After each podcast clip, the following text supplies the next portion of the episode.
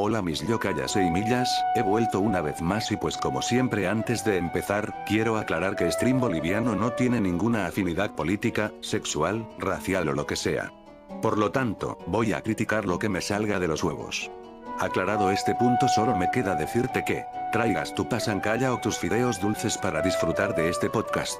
La televisión es considerada uno de los inventos más revolucionarios de la historia de la humanidad, pues gracias a esta la información se pudo transmitir de manera masiva a través del mundo, la gente logró entretenerse y culturizarse accediendo a películas, informes noticiosos, shows de entretenimiento, etc. A lo largo del tiempo la televisión evolucionó en cuanto a tecnología y shows cada vez más elaborados e interactivos con el público.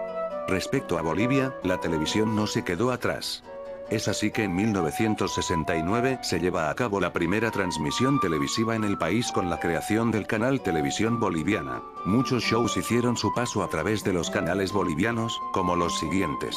La Tribuna Libre del Pueblo, Sábados Populares o Bolivia Siglo XX. Hasta este punto todo parecía ir bien, pero llegó un show que fue el pilar de destrucción para la cultura boliviana, el cual era No Somos Chupavergas, perdón quise decir, No Somos Ángeles, este fue uno de los primeros shows de chismes y farándula en Bolivia pese a que no teníamos ni a un solo famoso en el país, más que los putos políticos. Es en este punto donde este colapso se acrecentó, pues el resto de canales máricas no quería quedarse atrás y decidieron hacer programas similares, que la verdad no me daré la molestia de mencionar, pues son cagada maloriente que no merecen mis palabras. De estos saltamos a programas de debate, tales como Del cielo a mis huevos, perdón, quise decir del cielo al infierno, el cual si bien fue bueno en sus inicios, empezó a tocar temas cada vez más absurdos, hasta llegar a tener de conductor al funesto Iván Cornejo, cinturón negro en cringe.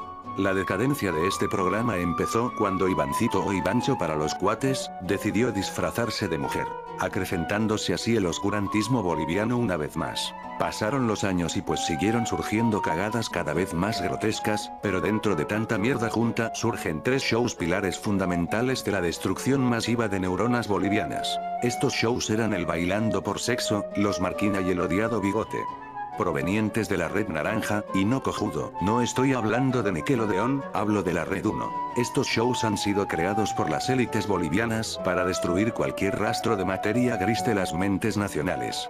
Por ejemplo, en el Bailando por Sexo podemos ver presentaciones de ballet hechas con el mejor gusto del mundo, solo que aquí las bailarinas bailan en tanga a las 9 de la noche para provocar erecciones a los que no tienen acceso a internet. Por otro lado, los bailarines en este show muestran sus musculillos hechos a base de puro anabólico, es como ver a varios Alejandros Pinedo, pero más alzados y obviamente más graciosos. Otra característica de este show es que existen famosos que son los jueces de las presentaciones que los bailarines realizan. Lo único malo de esta situación es que no llegas a conocer a ningún miembro del dichoso jurado. Pero son famosos según Red 1. Recuerdo cuando hicieron parte del programa a Mariano de la Canal, el cual era un bufón de Marcelo Tinelli en la Argentina y pues decidieron hacerlo famoso en nuestro país, vaya cagada. Preferiría haber visto al Albinich con su humor tan refinado como juez. En pocas palabras una mierda de programa. Otro show que es un peso pesado para el lavado masivo de cerebros, pero para la juventud boliviana es el tan conocido bigote. Este programa es como un sipiripi solo que aquí no encuentras ningún conductor joven como lo fue Alicia en su momento. No cojudo. Aquí solo encontrarás a los primos de Chabelo jugando como quinceañeras mientras escuchas como sus cuerpos oxidados crujen y crujen.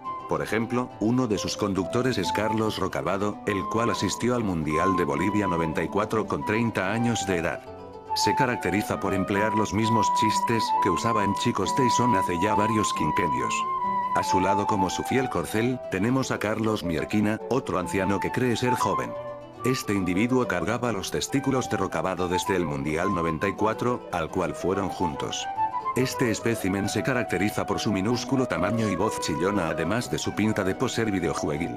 Dejando de lado a estos fósiles, Bigote es un show que ofrece contenido para jóvenes, como juegos y demás pelotudeces tal como otro programa de esos. El último show del que hablaré será de Los Marquina, el programa con más cringe de la televisión boliviana. Este show se caracteriza por mostrar la vida del sobahuevos derrocabado, es decir, Carlos Marquina y su esposa Gabriela Cegarra vendiendo su día a día como familia.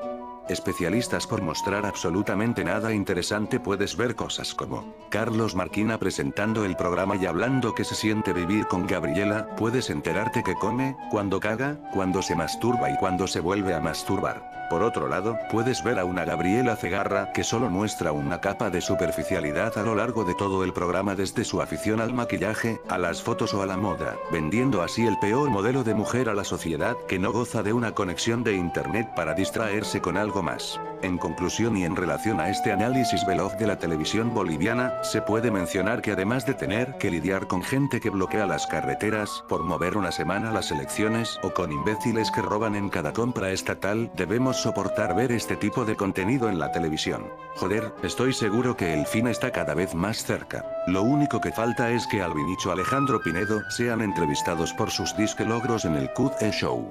Nos vemos yo callas y millas.